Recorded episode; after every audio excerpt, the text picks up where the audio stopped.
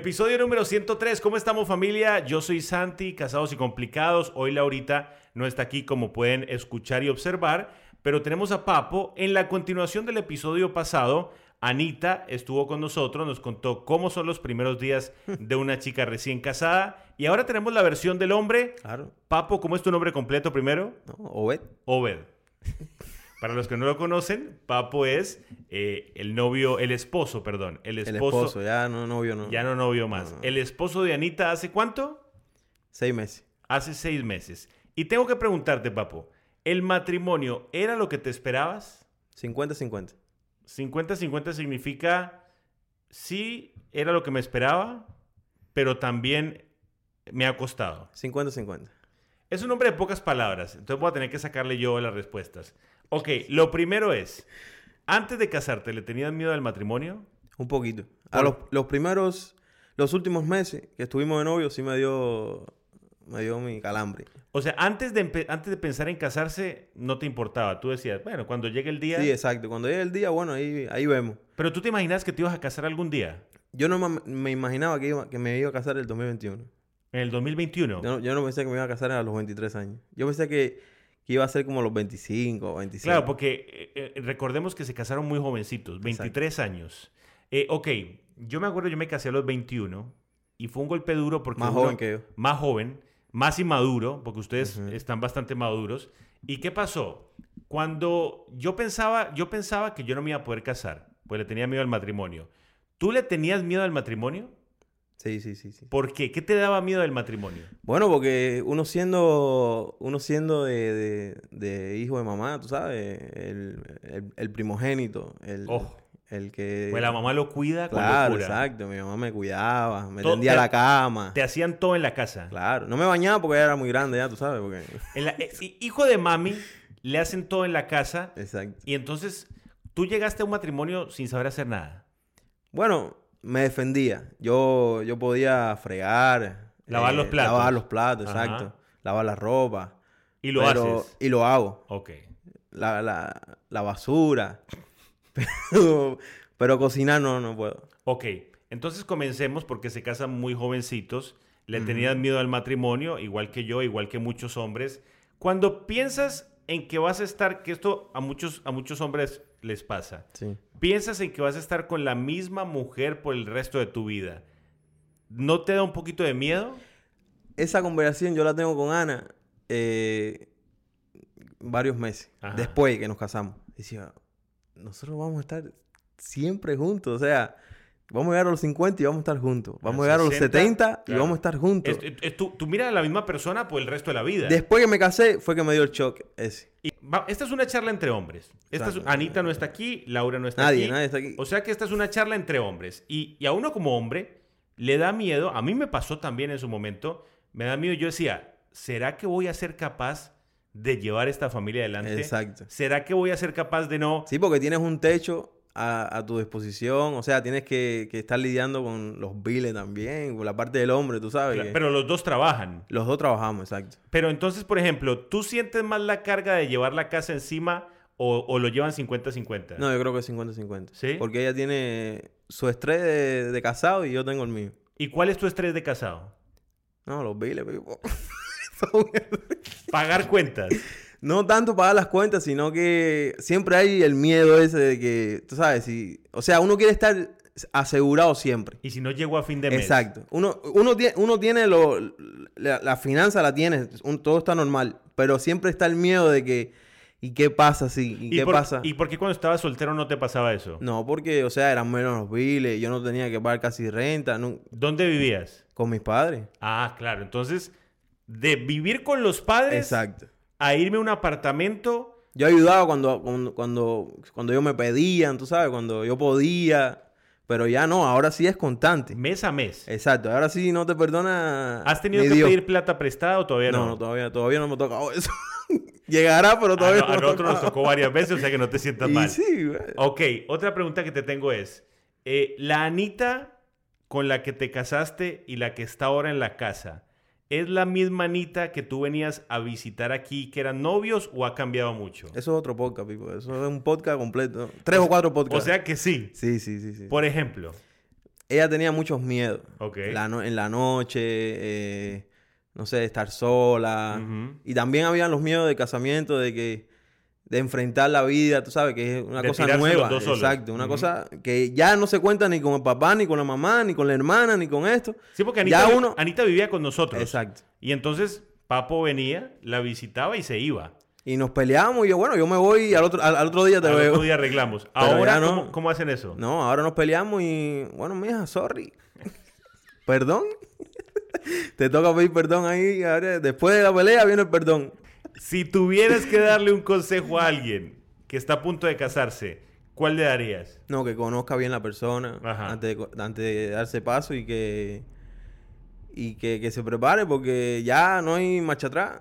Ok, tú, podemos decir que tú conoces, conocías a Anita bien antes de casarse o te diste cuenta cuando se casaron que no la terminaste de conocer bien. Bueno, nosotros estuvimos casi dos años de novio. Dos años es bastante. Es bastante.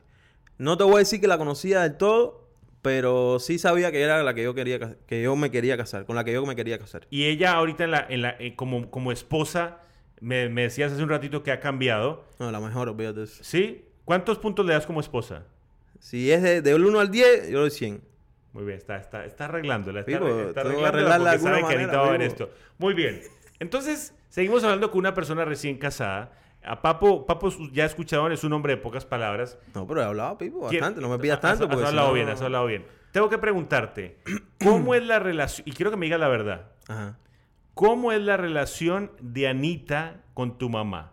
Anita con la suegra. Eh, ¿Es tan difícil como dicen que es?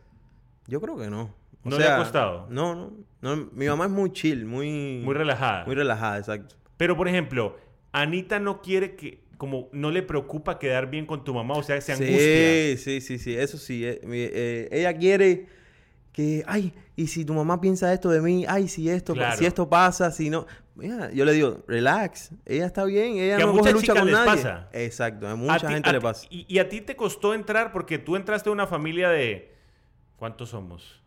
Diez. Do- 10, 12 personas. Bueno, con nosotros dos, diez. ¿A ti te costó adaptarte a la familia? Un mes. Si tú entraste rápido. Sí, yo entré rapidísimo. O sea, no te costó tanto. No, al principio me daba, no sé, me daba mucho, ¿cómo se llama esto que, que le pasa? Esto, huevo. Eh, Que se te iba la Sí, no, que me daba ansiedad. ansiedad. Ya llegamos a un punto, ¿viste? Ya no. No, ya no, ya no. ya no. Ok, pero tengo que preguntarte, tú eres cubano y Sí. Anita es argentina-americana, más tirando americana. Imagínate ¿La cultura clase les pegó duro? Sí, no fue durísimo. Por ejemplo, La comida. ¿Tú eh, quieres comer? No, no, no es que yo quiera comer, porque a, yo- a mí se me hace fácil cambiar la, eh, la comida, ¿me entiendes? Yo viví en Los Ángeles y se me, me- se me hizo fácil cambiar. Pero al principio sí, porque fue como... Ana sabe cocinar, pero sabe cocinar lo que... Lo, la- no la comida cubana como tal. Vamos a ser honestos. Anita sabía cocinar muy poco cuando se casó. Claro, sí, sí, sí, por supuesto. Muy poquito. O sea, sabía defenderse. Y ha aprendido más. Oh, sí, en siete meses... Brother. pero, pero, le- pero les trajo problemas al principio porque tú querías comer tu comida cubana que te hacía tu No, mamá. no, no, no. Yo tengo un punto. El problema es que los cubanos comen demasiado. ¿Y Los platos son, son una montaña de Y comida. tú querías que te sirvieran la misma porción. Exacto. Yo comía rápido. Yo, yo- los cubanos comen muy rápido, brother. Y Anita no te servía así. No, no, no. Te servía moderado. Claro, exacto. Y tú te enojabas. No me enojaba, sino como que era un cambio. Para mí era un cambio. Tuviste que pasar de porción así a porción pequeña Sí, porque, pero- porque es una costumbre. Exacto, fue una costumbre, exacto. ¿Tú te imaginaste, antes de conocer a Anita, en algún momento pensaste, ¿me voy a quedar solo? ¿O, no, o no- nunca pensaste eso? ¿Cómo? Porque, porque hay muchas personas que están solteras y dicen, yo nunca voy a conocer el amor de mi vida, Oh, sí. yo nunca me voy a casar. ¿Te pasó en algún momento? ¿Lo sí, pensaste? Sí, muchas veces. ¿Y, y qué pensabas? Yo decía, no, no quiero estar solo. Yo era una persona, o sea, soy una persona que no me gusta estar sola. Tenías que tener novia Exacto. siempre. No, no siempre, sino como que siempre acompañado, ¿me Ujú. entiendes? ¿En algún momento pensaste, yo creo que yo no voy a conocer a nadie y no me voy a casar? Sí, sí, lo pensé muchas veces. ¿Y qué le puedes decir a esas personas? Porque tú eres un ejemplo de que no pasó, estás casado, estás Claro. felizmente casado.